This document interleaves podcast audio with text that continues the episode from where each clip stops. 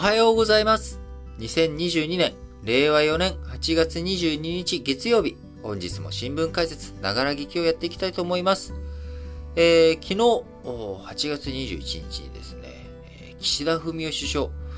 えー、新型コロナウイルスに感染したと発表されました。えー、20日の夜から微熱、咳などの症状があったということで、まあ、今ね、夏休み期間中でしたけれども、岸田文雄首相、えー、体調が悪いということで、昨日21日に PCR 検査、えー、したところ陽性だったということです。えー、もしね、岸田文雄首相、その熱があまりにも高くなっちゃったりとか、まあ、執務が困難だと、えー、仕事ができないとえ仕事をしなきゃいけない時なのにね、仕事をすることができないというようなことになった際にはですね、あの、首相臨時代理というものを置きます。首相のね、え臨時代理というものを置きますが、今回、えー、岸田文雄首相、まあ、執務にはできないほどではないということ、まあ、微熱と咳の症状でね、とどまってくれれば、あ問題はないのかなと思いますけれども、えー、首相臨時代理は置かないということで、えー、公務においてはですね、えー、首相がいる公邸、まあ、あのー、首相公邸というのがお家、ご自宅ですね。で、首相官邸、官邸がオフィス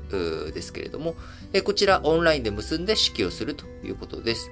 えー、しかしながら、まあ、コロナの感染、えー、軽症状とはいえ、えコロナの感染が分かったということで、えー、今月の27日からチュニジアで開催予定の、えー、TIGAT アフリカ開発会議こちらへの出席や中東訪問については、えー、取りやめえるということです。えこう昨日ね、今週の予定の中でこの TIGAT から、そして、えー、来週、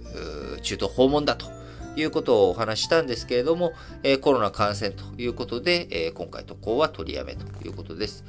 えー、夏休みをね、えー、15日午後から夏休み始まって1週間、まあ、22日から公務に復帰する予定、えー、でしたけれども、えー、こちら現時点では30日まで療養期間ということで、濃厚接触者はご家族の優子夫人と、え、長男でかつ秘書を務める翔太郎さん、えー、だけということで、官邸スタッフにはいないということです。まあ、ちょうどね、夏休みだったからということもあるのか、えー、あまりね、あの濃厚接触者の方は限られているということで、え今回、ただ、まあ、首相ね、えー、せっかく4回目の新型コロナウイルスワクチン、えー、夏休み前にね、と接種していたんですけれども、まあ、あのまあ、ワクチンっていうのはね、あの感染を必ずしも防ぐためのものではなく、まあ、その後の症状をね、え抑えたりとかということで、まあ、効果はきっとあるんでしょうけれども、まあ、あの4回目のワクチン打ったけれども、まあ、コロナに感染ということです。で、えー、TIGAT については、えー、訪問は取りやめるんだけれども、えオンライン形式での参加を検討するということ。えー、首相が行けなくても、まあ、林芳正外相はティガットに出席する見通しだということで、えー、新型コロナ感染、首相分かりましたけれども、まあ、どういうふうにね、あのー、せっかくこの中東の外交、ここで、えー、エネルギー関係、資源関係についていろいろとね、トップ外交を進めてくださいということだったのが、まあ、ちょっと中止になってしまったということで、えー、この後の政治日程とかを考えるとですね、なかなか、えー、訪問できるタイミングって難しいんじゃないのかなと。やっぱりこう健康とかね、えー、こういったものの大切さ、改めて実感するということですけれども、まあ、改めてその、せっかくなんでね、えー、岸田文雄首相が、にもし事故とか病気があったとき、え、外遊中の首相臨時代理、え、こちらの順位について確認をしておきたいと思うんですけれども、ま、政府を構成している内閣総理大臣、えー、以下ね、え、政府の長になっている大臣、え、こちらから臨時代理というものの順位を決めるわけですけれども、え、8月10日にですね、第二次岸田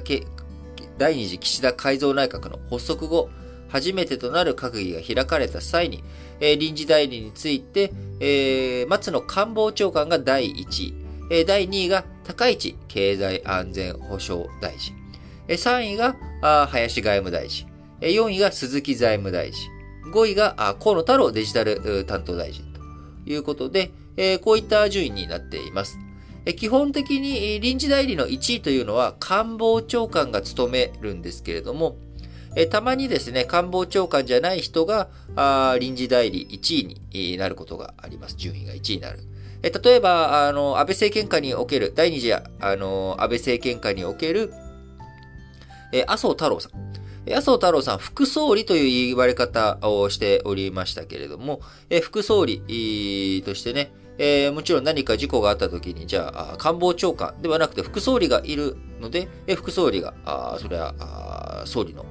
代わりに、えー、代理するよということになるので、えー、特に今、岸田政権においては副総理を置いておりませんので、え官房長官が第一位ということになっております。えちなみに、えー、改造前、えー、内閣ね、改造する前に岸田文雄首相、今月頭、あニューヨークに外遊、え、NPT、再検討会議にね、出席するために、えー、岸田文雄首相外遊しましたが、えこの際、え1位が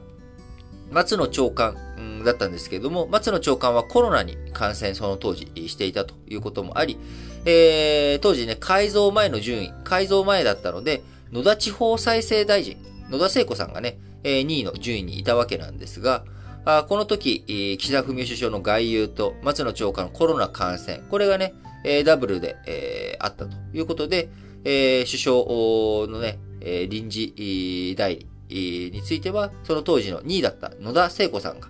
えー、首相代理、臨時代理となり、女性初と考えられる閣議の主催者となって話題となったということもありましたが、え今回ね、岸田さん、閣議とかどうするんですかね？オンライン？どうするんだろ